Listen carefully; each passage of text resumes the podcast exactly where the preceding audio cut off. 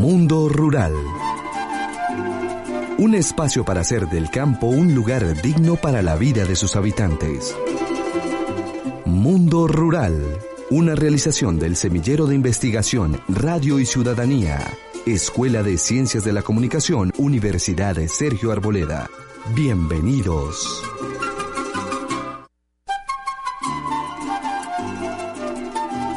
Declaración de las Naciones Unidas sobre los Derechos Campesinos. Los campesinos, campesinas y otras personas que trabajamos en las zonas rurales tenemos derecho a la conservación y protección del medio ambiente y a la capacidad productiva de las tierras, así como a los recursos que utilizamos y gestionamos. Los campesinos constituyen un grupo social específico tan vulnerable que la protección de sus derechos requiere de medidas para asegurar que los estados respeten, protejan y cumplan sus derechos humanos. Asamblea General de las Naciones Unidas. Mundo Rural. Un espacio para hacer del campo un lugar digno para la vida de sus habitantes.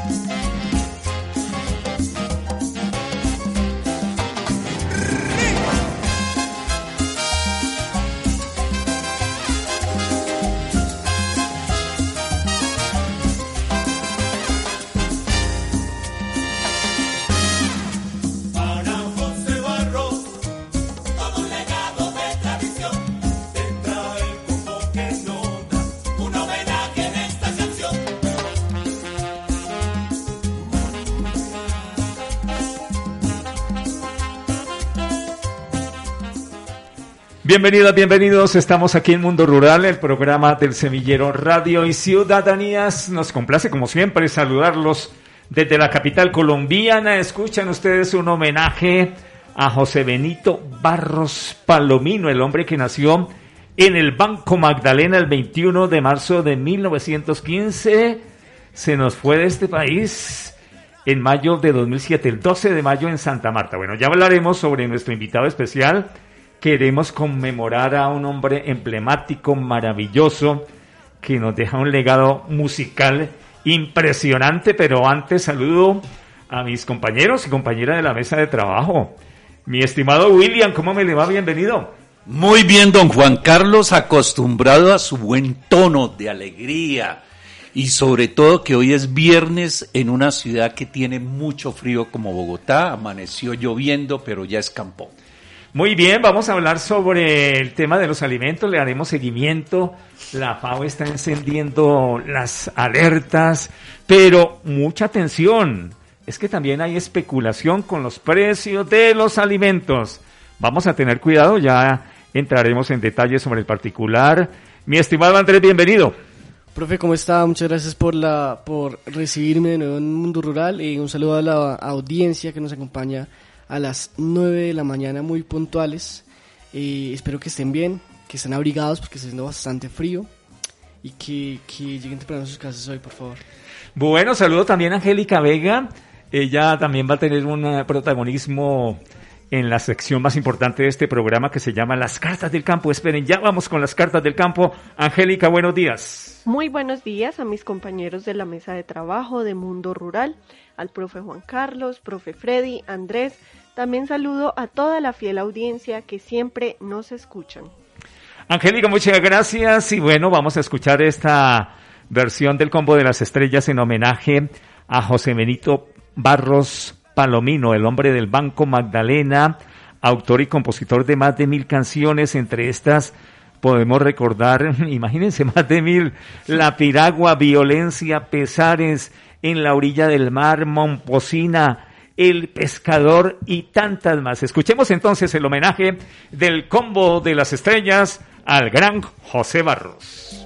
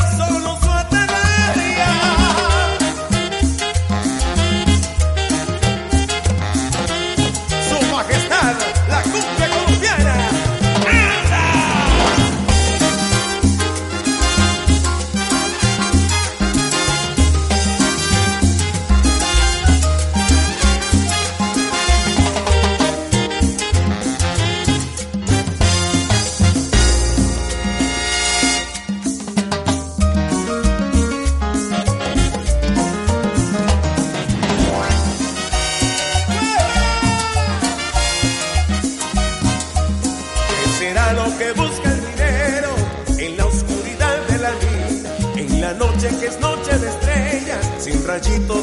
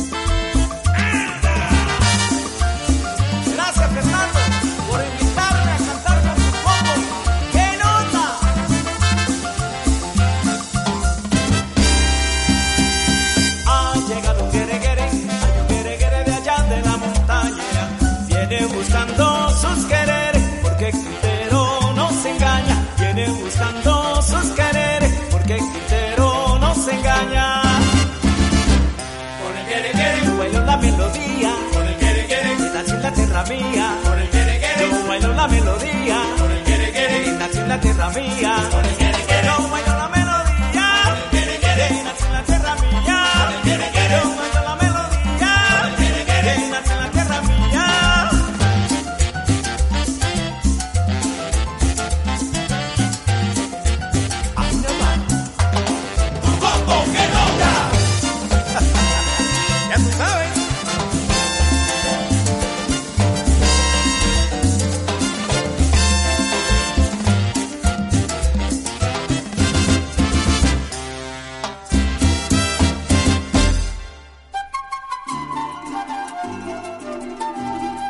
Declaración de las Naciones Unidas sobre los Derechos Campesinos.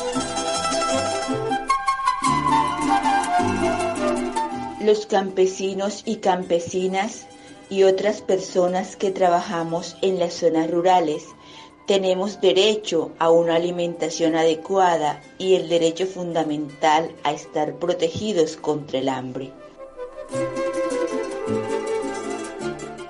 Los campesinos constituyen un grupo social específico tan vulnerable que la protección de sus derechos requiere de medidas para asegurar que los estados respeten, protejan y cumplan sus derechos humanos.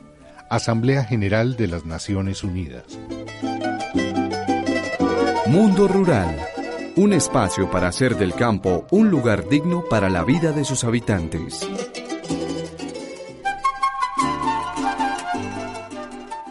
Aquí estamos en Mundo Rural, el programa del semillero Radio y Ciudadanías. Originamos en la Sergio Radio para todo el país. Muchos temas para desarrollar, para comentar con ustedes. Por ejemplo, por favor, a tener mucho cuidado. Yo creería que siempre, pero como estamos en plena coyuntura electoral, el tema se vuelve más delicado. Las noticias falsas. Es increíble, pero hay que decirlo con fuerza. Hay una industria de las noticias falsas. Estas son palabras, por ejemplo, de Mónica González, quien es codirectora del consultorio ético de la Fundación Gabo. Y quieren asaltar en su buena fe a los lectores de manera permanente. Y ojo, no estamos hablando de que las noticias falsas solo circulen en redes sociales, incluso circulan en medios que posan de ser muy serios, que posan de ser muy rigurosos. Mi estimado William, ¿qué hacemos frente a las noticias falsas? Bueno, yo creo que es un reto del periodismo nuevo en Colombia y en el mundo. Y yo parto de lo siguiente, las noticias falsas que se originan en cualquier lado, las publican los medios de comunicación por negligencia del periodista o editor de ese medio de comunicación.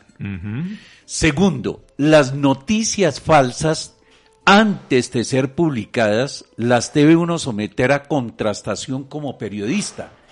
Tercero, esas noticias falsas se pueden identificar, por ejemplo, a través de Tinais, de Yundis, de Google Search, o sea que los medios de comunicación, si no lo hacen, si caen en noticias falsas. Bueno, y uno como ciudadano que está angustiado porque sabe que le llegan muchas noticias falsas, ¿qué puede hacer? ¿Cómo puede defenderse? ¿Cómo puede zafarse un poco de esa red?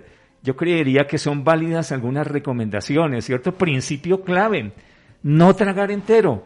¿Cierto? Cuando a usted una noticia como que no le suena, como que no tiene argumentación, no, tiene, no citan fuentes, por ejemplo, o si es una afirmación muy delicada, uno espera como lector o como oyente que le muestren el documento. Si hay una denuncia, dicen eh, Juan Carlos Pérez se robó tanta plata, que muestren el documento. Si no lo muestran, sospeche, sospeche, por favor, ¿no? Usted me hace acordar de, de, que amablemente me dio un artículo sobre las herramientas del cronista de Germán Castro Caicedo. Y habla él precisamente, dentro de muchas cosas, sobre la evidencia del documento. Yo considero, y usted lo acertadamente lo dice, uno en las redes sociales o en un medio de comunicación, si no cruza el documento, y lo dice Daniel eh, Coronel también, queda desarmado lo otro, una foto. Usted en una foto puede descifrar en profundidad de campo si es mentira o no. Sí. Porque las fotos tienen montaje también. Claro, y mucho, mucho, claro. Y yo recuerdo hace poco algo que se publicó en Nicaragua, alguien lo filtró a través de noticias colombianas, la misma foto, y comenzaron los buscadores a identificar las inconsistencias de la foto. Entonces yo considero, claro, al ciudadano no le queda tiempo, ni tiene, no lo estoy demeritando, ni tiene la obligación de hacer un seguimiento periodístico. Pero yo considero que está el olfato, la intuición de decir, esta noticia a mí como que no me convence y la comienzo a cruzar o a triangular a través de medios de comunicación, de entidades oficiales y ahí uno va descubriendo en dónde está la mentira. Tema profundo, por supuesto vamos a retomarlo más adelante con nuestro analista de cabecera, Federico García. Vamos a hablar sobre algoritmos, vamos a hablar, por ejemplo, sobre globos sonda. ¿En qué consiste lo de globos sonda? En unos minuticos Vamos con esa información. Entre tanto, otra noticia muy importante también, el precio de los alimentos. La FAO ya está encendiendo alertas, detalles con Freddy Pinilla. Juan Carlos, muy buenos días. Pues uno de los temas importantes que se desarrolla en este momento es la presentación que hace la FAO sobre el incremento de algunos alimentos de la canasta familiar a nivel mundial. Por ejemplo, se habla de los lácteos, que es uno de los que más está presente en la mesa de los colombianos. Vemos los incrementos de la leche, los derivados también de este producto, como el queso y todos los lácteos. Preocupación en donde también llega a mirarse lo que está sucediendo con las carnes, por ejemplo, el cerdo y todas las aves, el pollo, pero también la res. Es uno de los temas de incremento más importantes. Recordemos que algunos de esos productos en Colombia vienen también de otros países, como por ejemplo Rusia y Ucrania, que son los que más abastecen la carne en Colombia. Y otra de las preocupaciones también que se incrementa en este momento es el producto del azúcar. Muchos de los alimentos que consumimos pues están acompañados de los azúcares y en este momento siguen con los incrementos. E importante también lo que viene sucediendo con los cereales. Por ejemplo, usted sabe que el tema del trigo se produce en Ucrania y todo este conflicto también ha motivado que como ellos son los que empiezan a distribuir en una tercera parte del mundo los cereales como el trigo, como por ejemplo también el maíz, como la cebada y todo este tipo de productos que en este momento pues no pueden salir por el tema del conflicto y que están represados en las bodegas de esos países hacen también que los productos se incrementen. Recordemos por ejemplo que también el trigo es fundamental para el pan de los colombianos, pero también para el pan a nivel mundial. Y vemos cómo las personas han dejado de consumir este producto, una situación muy grave en donde, por ejemplo, tendríamos que mirar también que estos productos se consumen no solamente para la producción de las panaderías, sino que también importante que muchos de los biocombustibles, entonces ahí también hay un problema ético y moral en donde ¿qué hacemos? Utilizamos el trigo y el maíz y otros productos para el tema eh, la cebada también la utilizamos para biocombustibles o lo que hacemos es mirar cómo la gente que la está pasando mal con los alimentos no tiene que comer. Esa es otra situación. Los cereales vegetales, por ejemplo, también están al alza. Muchos de los productos en Colombia, recordemos que el costo de vida sigue, sigue creciendo.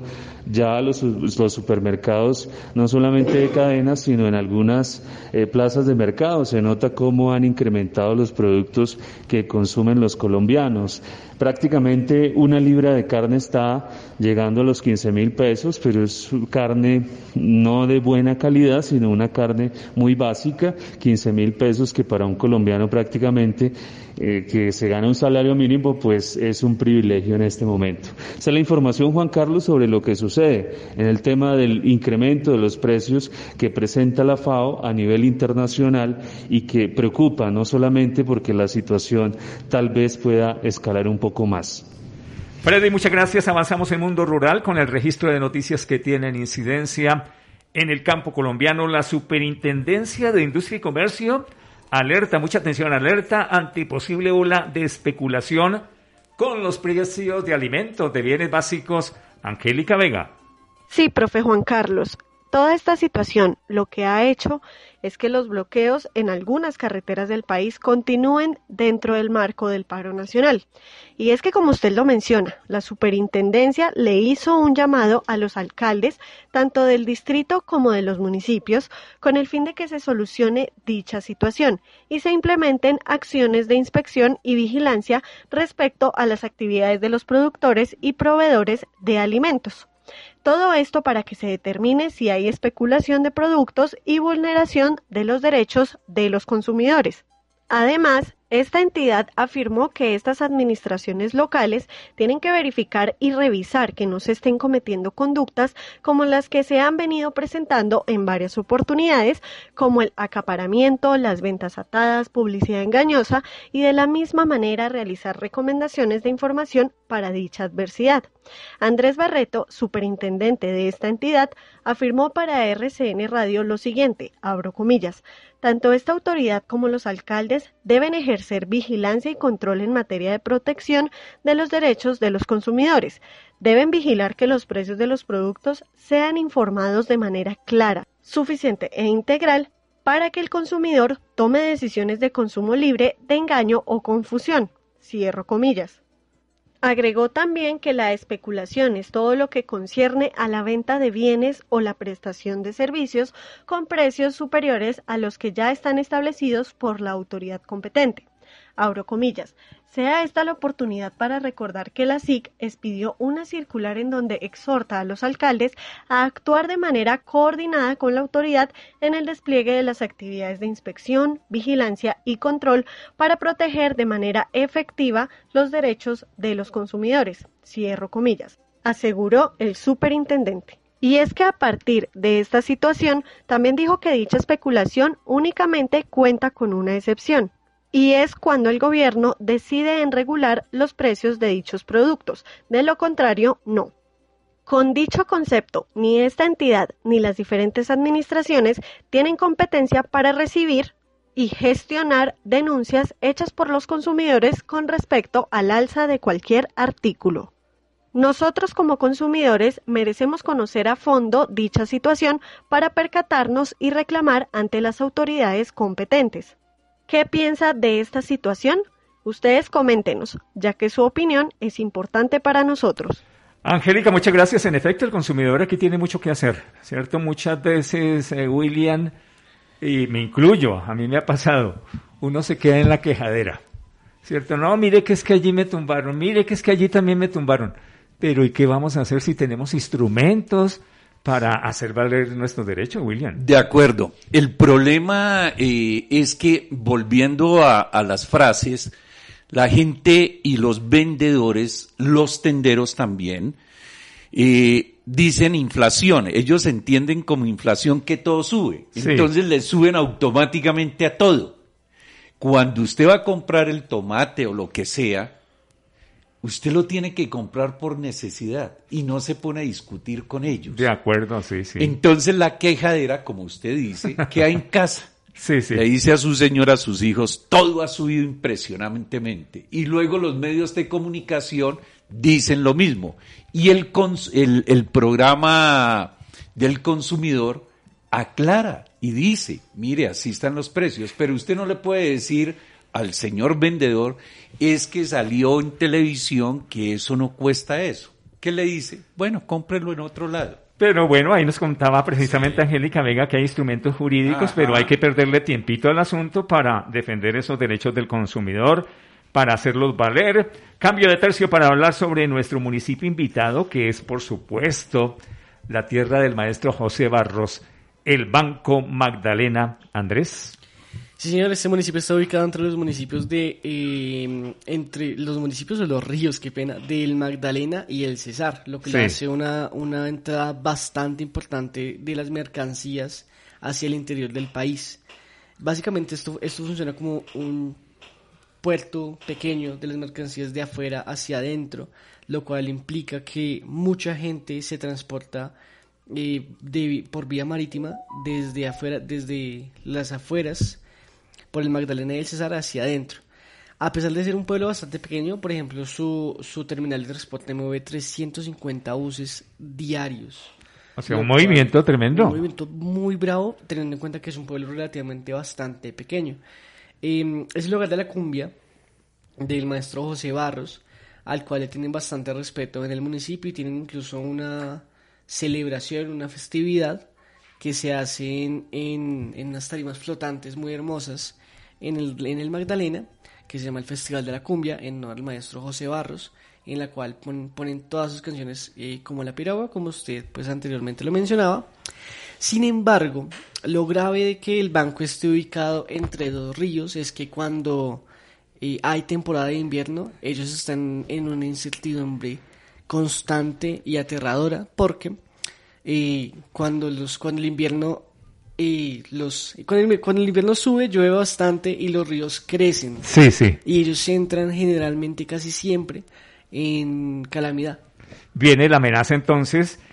Yo no conozco el Banco Magdalena, no he ido allá, pero tuve una alumna que me hablaba mucho porque es oriunda del Banco Magdalena y ella me decía, profe, uno llega allá y lo primero que ve es una valla gigantesca que dice, bienvenidos a la tierra de José Barros. Ya retomamos el tema en las cartas del campo. Ahora, en Mundo Rural, abrimos las cartas del campo.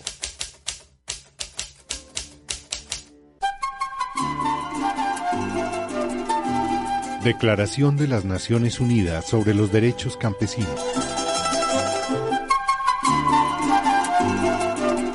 Los campesinos y otras personas que vivimos en zonas rurales tenemos derecho a la tierra y a los recursos naturales, a su uso sostenible, a su conservación y protección, para que así podamos disfrutar de condiciones de vida adecuadas. Los campesinos constituyen un grupo social específico tan vulnerable que la protección de sus derechos requiere de medidas para asegurar que los estados respeten, protejan y cumplan sus derechos humanos. Asamblea General de las Naciones Unidas. Mundo Rural. Un espacio para hacer del campo un lugar digno para la vida de sus habitantes.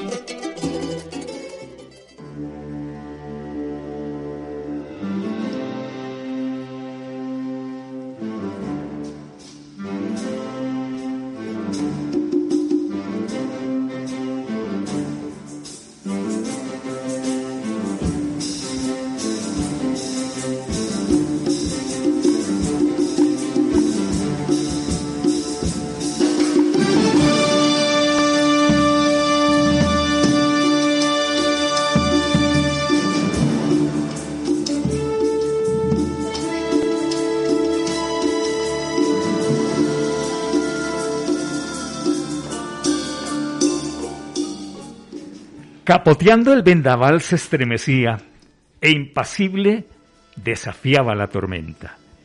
Y un ejército de estrellas la seguía, tachonándola de luz y de leyenda.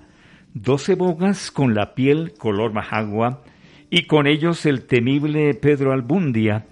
Por las noches a los remos arrancaban un melódico crujir de hermosa cumbia. Doce sombras, ahora viejas, ya no reman, ya no cruje el maderamen en el agua. Solo quedan los recuerdos en la arena donde yace dormitando. ¿Me complementa? ¿Cuál es el nombre de la canción? Caiga en la nota, mi estimado William. No, señor. No, señor. Ahí sí me ponchó. Caiga en la nota, mi estimado Andrés. no, señor. Yo, yo, pensé que también tendría oportunidad de, de, de saber, pero ni idea. No, señor. Caiga en la nota, recordando a Pacheco. Exactamente. Donde yace dormitando la piragua.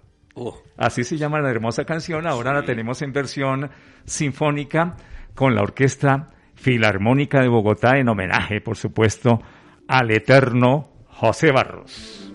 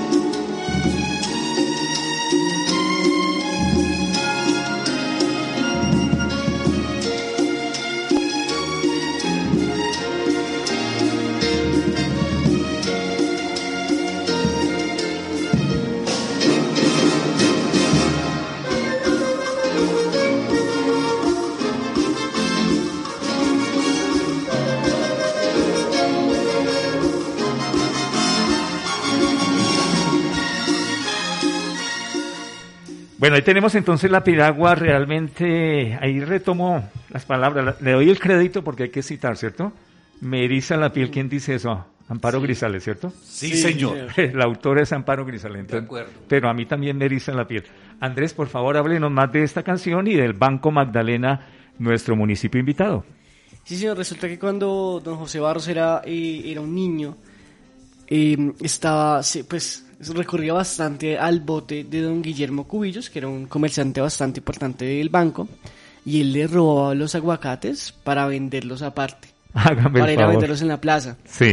Él contaba que en una entrevista contó que al banco llegó desde Giraldot el señor pues eh, Guillermo Cubillos, que era, que era cachaco, que era de acá de Bogotá, y traía de, por buque eh, una serie de artículos de comercio, de, de incluso de, de insumos que no llegaban al banco pues normalmente, lo cual lo hizo destacar en la actividad comercial.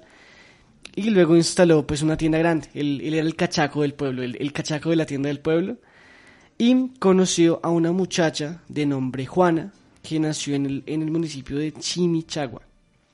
Y don, don Guillermo Cubillos se fue a vivir con ella en Chimichagua y le construyó una, un- una canoa muy grande a la que llamó La Piragua. Sí. Y de ahí es de donde don José Barros sacó eh, el nombre y la historia de esta canción eh, a raíz de El Cachaco Guillermo Cubillos. Y ahora entiendo también, Andrés, de ahí viene el nombre de las playas de amor en Chimichagua, ¿no? Sí, señor, ahí está. Y habla de 12 bogas, entre ellos el temible Pedro Albundia, que según cuenta la historia era un hombre bastante peligroso. Era un hombre de pocos amigos. Y ahí lo cita también en la canción La Piragua. Ya volveremos sobre este tema tan hermoso. Homenaje aquí en Mundo Rural al gran maestro colombiano José Barros. No solo conocido en Colombia, sino en el mundo. Un hombre como Agustín Lara, compositor de compositores en México y que se proyectó también al mundo, decía que el mejor compositor latinoamericano era José Barros. Palabras mayores. Cambiamos de tercio ahora para hablar sobre nuestras campesinas y campesinos que siguen siendo los protagonistas aquí en las cartas del campo mundo rural. Esta carta la suscriben Angélica Vega y Ronald Malagón. Capítulo en la sección temas de interés he invitado a Ronald Malagón, nacido en el municipio de Páramo, Turmeque, Boyacá. Vive en la vereda de Siguineque. Hace parte de la Mesa Nacional de Páramos, donde lidera y trabaja por la conservación de los derechos de los territorios y de las familias paramunas. Bienvenido, Ronald. Qué bueno tenerlo en esta serie. Gracias por la invitación y por invitarme a participar en Voz Campesina. Para iniciar, quisiera que desde su punto de vista dijera cuál es el panorama actual que tiene del campo. Bueno, el panorama es como muy incierto, ¿no? Creo que ya, ya muchos habitantes de, de los, de los pueblos, específicamente en, Boyacá, y mucho en el campo colombiano, pues están a la deriva, ¿no? Altos precios de los agroinsumos creo que ya nos ha venido lastimando de una forma u otra a los pequeños productores, pequeños y medianos productores. El tema de los TLC que fueron mal, mal hechos por el gobierno y afectando pues la, la soberanía alimentaria y la soberanía en la producción agrícola en Colombia pues también nos, nos afecta, ¿no? Creo yo que no hay medidas por parte de los entes gubernamentales, medidas serias para incentivar a los muchachos, a los jóvenes y a los mismos campesinos a, a, a quedarse en los territorios, a crear arraigo en los territorios. ¿Cómo cree que el gobierno debería apoyar al campo? Pues es muy difícil, ¿no? Hasta que no se cree una, un, un entorno de arraigo, de incentivos, de, ver que la misma, el, mismo campo colombiano puede producir para los mismos colombianos y tratar de no aprobar estos TLCs y demás medidas que, que lo que han hecho es traer productos que se pueden consumir aquí, que se pueden producir aquí en Colombia. Creo que también mirando las zonas estratégicas como los páramos, mirando entornos en los diferentes eh, incentivos para el campesino, maquinaria agrícola, eh, educación ambiental, estudio a los jóvenes para que se devuelvan a sus campos, que, que el SENA llegará a las comunidades. Para no, mucho, mucho de los temas del campo es el desplazamiento, ¿no? Entonces es muy complicado el tema del transporte, el tema de los intermediarios, que es al final el que sin cultivar, sin cuidar una red, sin cuidar un animal, terminan ganando, ganando la ganancia pues son los intermediarios. ¿Piensa que las plataformas digitales pueden ayudar al campesino a comercializar sus productos? ¿Cómo podría hacerse? Pues para contextualizar, Ronald lideró una estrategia en redes sociales llamada De Paisano a Paisano del Páramo a su mesa cuando inició la pandemia. Cuente un poquito sobre esto, ¿de qué se trató? Sí, es un ejemplo vivo de, de, lo que pasó el año pasado con Paisano a Paisano, como del Páramo su mesa, donde se vendieron más de 16 mil mercados, donde se evidenciaron pues, los problemas con los intermediarios, eh, se evidenciaron problemas de transporte, porque es costoso llevar del campo a, la ciudad y después eh, repartir a domicilio en Bogotá. Pero, pero las plataformas, eh, yo creo que nosotros cuando empezamos se hizo por WhatsApp y por Facebook. Entonces ya, ya mis redes los, la conocía mucha gente por, por el delegado que soy de Páramos de Guacheneque y se fue rotando la voz. Entonces sí, todavía hay mucha gente consciente que, que hay que apoyar a los campesinos. Obviamente vienen problemas de transporte, obviamente vienen problemas de intermediación, obviamente se evidencian muchos procesos, ¿no? Y en los cuales pues el campesino prefiere eh, dejar sus productos para que un intermediario los lleve. Es así de sencillo. Y bueno, se suben los, los costos de la papa, se suben los costos de la fruta, entonces ya se vuelve inviable llevar un mercado de 50 mil pesos a Bogotá por costos, ¿no? Pero sí, obviamente las plataformas son una otra cara de, de, llegar al campo, del campo a la, a la, a la ciudad, ¿no? Por eso mismo el Páramo a su mesa y de Paisano Paisano tuvo una gran acogida. Eh, tal vez se va a volver a retomar, pero ya con otras eh, estructuras, eh, de pronto reinventándonos de otra manera. Pero, pero a mucha gente Creo que fuimos uno de los casos más exitosos en, su tiempo de la pandemia con esto en Boyacá y, a nivel nacional. Eh, muchos lo replicaron, pero fue difícil por lo mismo, por la logística de las entregas y la logística del transporte y costos. Pero obviamente las plataformas digitales creo que es una evidencia y también para, para los mismos jóvenes del campo deben vender directamente sus productos de sus padres y de sus abuelos. ¿Qué estrategias se pueden implementar desde las redes sociales para que el gobierno nacional apoye al sector agrario? Eso, eso es un tema muy complicado, ¿no? Porque se debería primero enseñar a utilizarlas, después prestar los, los, instrumentos, ¿no? Porque es que en muchas zonas en Colombia no hay conectividad. Entonces, muchas veces yo he visto campañas en, en páramos, en, en Boyacá, en Tolima, donde regalan computadores, pero se lo regalan a los campesinos y arriba no tienen señal. Entonces no, no dan las herramientas y no hay la conectividad. Y lo otro es enseñar a manejarlos. Es bueno que el SENA se acerque a esas comunidades aquí ha venido, pero entonces eh, a dar los cursos y que la gente se integre. En eso también tiene que ver mucho el convencimiento de los líderes y en los sectores comunales, ¿no? Porque muchas veces vienen a, dar cursos, a apoyar de alguna manera y la gente no asiste, que no hay tiempo, que una cosa, que hay que sacar tiempo para todo. Yo siempre he dicho que cuando uno quiere hacer las cosas saca tiempo. Entonces, la gente se pone a hacer, de, a trabajar, a trabajar, pero no incentivan a los jóvenes a estudiar y, estudiar algo que tenga que ver con zootecnia, agronomía, algo para que devuelvan al campo. Pues, las cosas con el gobierno es que son muy, esas metodologías con el gobierno son muy largas, ¿no? Se pueden hacer proyectos que empiecen ahorita y, y se pierden los recursos por el camino, sobre costos, ta, ta, ta, y el campesino no llega en realidad a esas cosas. Yo creo que el gobierno debe vincularse con los realmente líderes, porque muchos de estos dineros pueden llegar a las alcaldías, pueden llegar a fundaciones y, y en el proceso de, de, ese camino a llegar al campesino, a las veredas, se pierde el 80% del dinero. Esto ya lo hemos evidenciado en reuniones que, gracias a Dios, eh, me han invitado con, con, mesas de diálogo con el gobierno, con la UPRA, Ministerio de Agricultura, Ministerio de Medio Ambiente, Hacienda, IDEAM, DANE, donde se ha mostrado que no hay un censo real agropecuario que, que dé como esa, ese estudio social de cómo están los campesinos. Sabemos todos los que vivimos aquí que está en una situación difícil, pero es, eh, es difícil que no hay credibilidad en las institucionalidades, o sea, no cree la gente en el gobierno, entonces prefiere luchar sola y por eso estamos como estamos. Yo creería que deben haber recursos, pero que lleguen directamente al campesino sino directamente. Mucho, mucho, el gobierno se, limita mucho a las asociaciones, a la, la gente ya no cree en eso, porque muchas asociaciones han robado al campesino y los que son las cabezas de esas asociaciones, cooperativas o así, se quedan con el dinero y los campesinos solo sirven para la foto. Igual, igual muchos temas con alcaldías, ¿no? Yo creo que las alcaldías también tienen que ser muy conscientes que deben trabajar en, las comunidades. Muchas alcaldías citan reuniones en la alcaldía y, los campesinos viven a 40 minutos, una hora del pueblo, pues no van a bajar a las reuniones y no se hace algo que es muy importante en estas cosas, que es la participación, eh, las reuniones participativas, la consulta previa con las comunidades y la inclusión ambiental, que es muy importante. ¿Qué decirle al usuario para invitarlo a que consuma productos elaborados por campesinos? Yo creo que mucha gente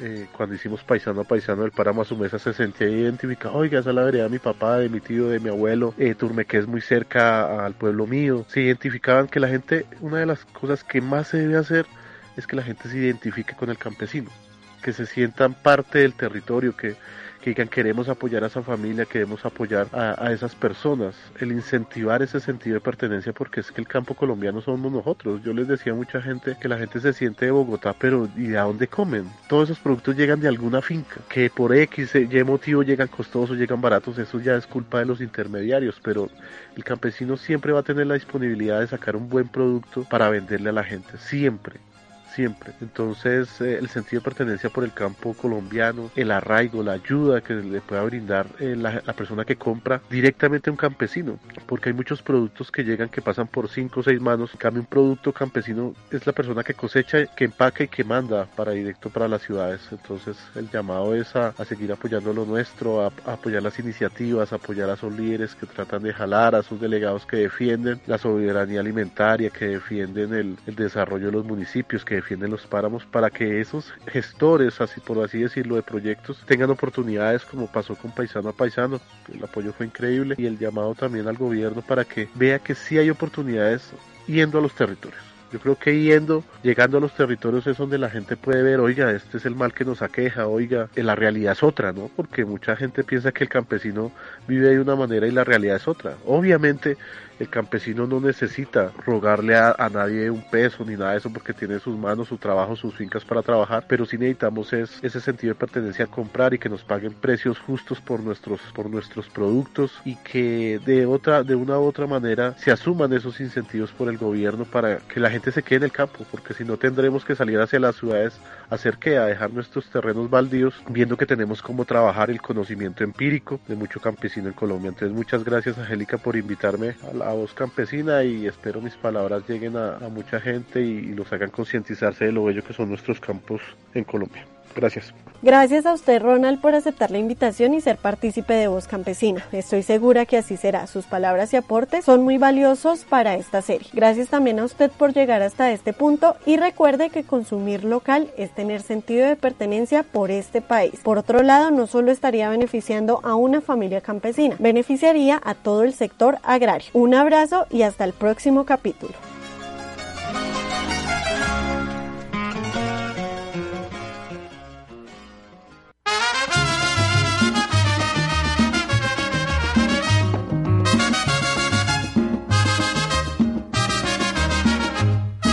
Vaquero va cantando una tonada y la tarde va muriéndose en el río. El vaquero va cantando una tonada y la tarde va muriéndose en el río con el recuerdo triste de su amada. Avanzamos aquí en Mundo Rural, el programa del Semillero Radio y Ciudadanías. Ya llega nuestro analista de cabecera Federico García. Aquí tenemos otra composición maravillosa de José Barro, del maestro José Barro del Banco Magdalena.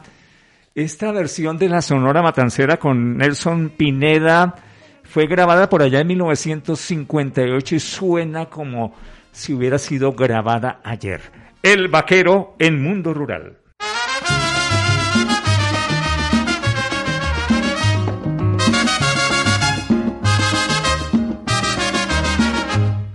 El vaquero va cantando una tonada y la tarde va muriéndose en el río. El vaquero va cantando una tonada y la tarde va muriéndose en el río. Con el recuerdo triste de su amada, lleva su corazón lleno de frío. Con el recuerdo triste de su amada, lleva su corazón lleno de frío. Lo acompaña siempre un lucero. Cuando va cantando el vaquero, a la espalda tira el sombrero. Cuando va cantando el vaquero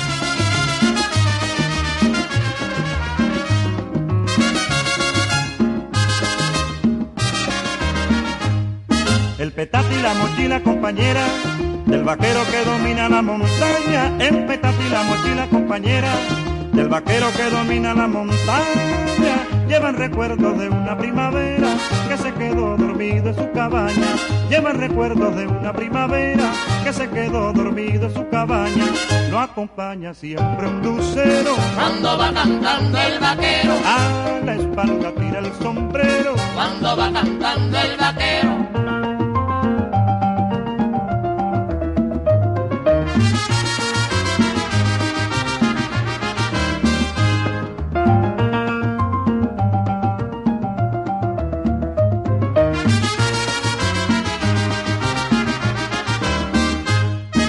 le llama primavera su morena, porque es linda como el sol de la mañana. Él le llama primavera su morena, porque es linda como el sol de la mañana. Con ella sueña dormido en la arena, porque es la adoración de la sabana.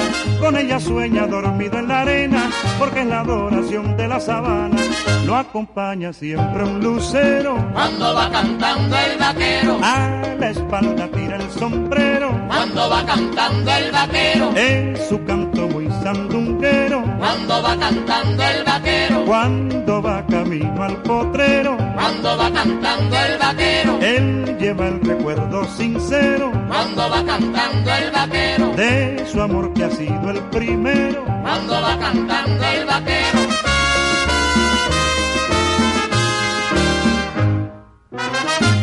Está en sintonía de Mundo Rural. Y antes del cierre de Mundo Rural tenemos a nuestro analista de cabecera, Federico García. Federico, buenos días, bienvenido. Hola Juan Carlos, buenos días a ti y a toda la audiencia de Mundo Rural. Federico, estamos hablando hoy aquí, es- hemos puesto el énfasis en el tema de las noticias falsas por la coyuntura que vivimos, esta, este año electoral, y bueno, pero también advertimos que las noticias falsas circulan profusamente en época electoral, pero también cuando no hay época electoral circulan mucho. ¿Qué hacer, mi estimado Federico? Eh, entre otras cosas, cómo asumir ese tema de los famosos globos sonda, de los algoritmos, cómo no tragarle entero al asunto a ver si podemos de alguna manera salirle al paso a tanta noticia falsa. Bueno, Juan Carlos, lo primero que hay que decir es que las noticias falsas han, han existido desde siempre. No son culpa de las redes sociales. Los primeros que han difundido noticias falsas son los propios medios de comunicación, que ninguno es independiente porque todos obedecen a una línea editorial, bien sea del gobierno que los financia o del conglomerado financiero y económico al cual pertenecen. Entonces, también las noticias que son emitidas por los medios de comunicación deben ser leídas con pinzas, con beneficio de inventario, porque no siempre dicen la verdad. Ahora, las redes sociales que han tenido esta irrupción de unos 10 años para acá y han tenido una, una expansión impresionante en todo el mundo, pues por un lado han democratizado la información, han permitido que las propias personas circulen información que antes los medios tradicionales no circulaban, pero también se corre el riesgo de que haya mucha información distorsionada o interesada que circula por estas redes sociales y, y pues termina siendo, la gente termina creyéndose cosas que realmente no son ciertas.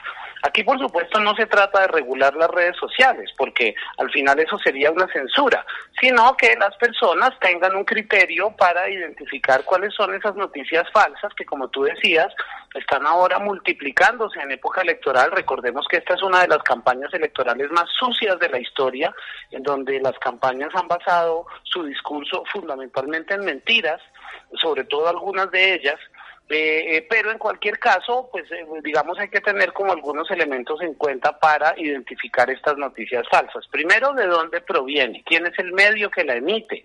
Si es un medio que tiene un reconocimiento, que tiene una página web reconocida, que tiene una sede, cuyos periodistas son conocidos y firman con su nombre propio, pues eso tiene más apariencia de ser una noticia verdadera. Si son noticias que, que aparecen anónimas o que no se sabe de dónde provienen, pues es muy probable que no sean ciertas. Segundo, ¿cuál es el canal a través del cual llega esa noticia? Si consultamos una página de internet o leemos un periódico o escuchamos un programa de radio, pues por lo menos tenemos allí a alguien responsable por la veracidad de esa noticia, pero si por el contrario nos llegan estas cadenas de WhatsApp con unas informaciones absolutamente impactantes y sensacionales, eh, pero que no se sabe de dónde provienen, no se sabe quién las, eh, quién las elabora y sobre todo que llegan, digamos, eh, eh, eh, a- digamos, con- siempre por, eh, por, parte de personas que, digamos, o no conocemos o no son de total confianza, pues también tendríamos que desconfiar de estas informaciones. Y finalmente hay un, hay un elemento que es muy importante para tener en cuenta, que tiene que ver con estas eh, famosas frases que ponen al final de las noticias falsas, que son dale retweet, eh, compártelo, me envíaselo a todos tus amigos, ¿no? Eh, cuando una noticia es verdadera no necesita ser promocionada de esa manera.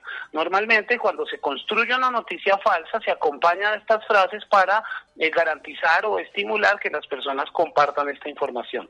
Entonces hay que tener buen juicio, también darse cuenta que hay unas informaciones que son claramente absurdas, que son evidentemente falsas y que por más que nos llegue a través del WhatsApp o que nos lo comparta una persona conocida, no necesariamente son ciertas. También hay que tener, digamos, en ese sentido, un poco de cabeza fría y no apresurarse a compartir noticias o que no sabemos de dónde vienen o que no sabemos qué medio las está eh, escribiendo y firmando o que se nos pide insistentemente que las compartamos. Esas noticias hay que ponerles un semáforo en rojo tratar de, no compartirlas, de no generar más incertidumbre y más desinformación y en últimas apelar al buen juicio de las personas. Federico García, nuestro analista de cabecera, feliz día, un fuerte abrazo Federico. Igualmente, Juan Carlos, un abrazo muy cálido para ti y a toda la audiencia de Mundo Rural. Muy bien, nos vamos, termina así esta emisión de Mundo Rural. Ha sido un placer acompañarles. William, muchas gracias. A usted, Juan Carlos, y a todos los oyentes, cuidado con las noticias falsas porque en todo lado están. Por supuesto, Andrés, muchas gracias. A usted, Juan Carlos, por permitirme estar aquí y a la audiencia de Mundo Rural. Muchas gracias por escucharme. Nos vamos entonces, hemos contado con la asistencia técnica de Catherine Otalora, les hemos acompañado desde la capital colombiana también, Angélica Vega, Freddy Pinilla. Soy Juan Carlos Pérez Bernal, les invito a que la pasen muy, pero muy bien. Y para el cierre musical hemos invitado al bigote que canta, bienvenido Granda, esto se llama En la orilla del mar, composición de José Barros, un vivo quiso registrar la canción y la registró en México como José Berroa pero José Barro le demostró que él era el autor y compositor. La canción de José Barro se llama En la orilla del mar. Que la pasen muy bien. Hasta luego.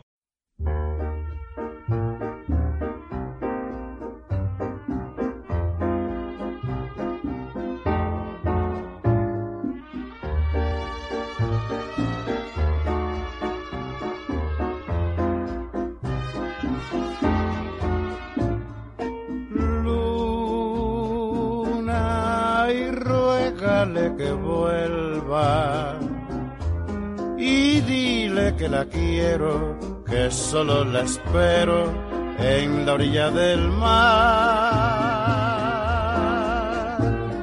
Luna, y tú que la conoces sabes de las noches que juntos pasamos en la orilla del mar. Recuerdos muy tristes me quedan al verte en la noche alumbrar. Recuerdo sus labios sensuales y su dulce mirar, mi gran amor.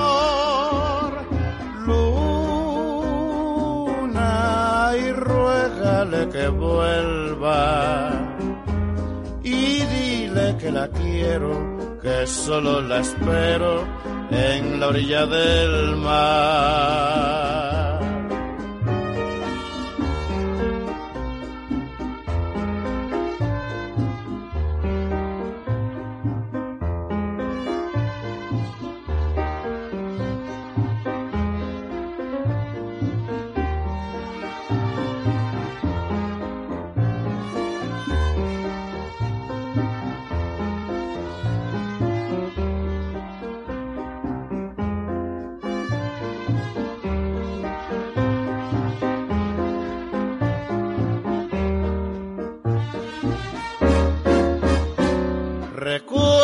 Muy tristes me quedan al verte en la noche alumbrar.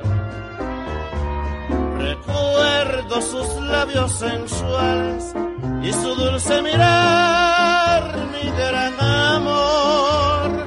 Luna, y ruégale que vuelva y dile que la quiero, que solo la espero en la orilla del mar.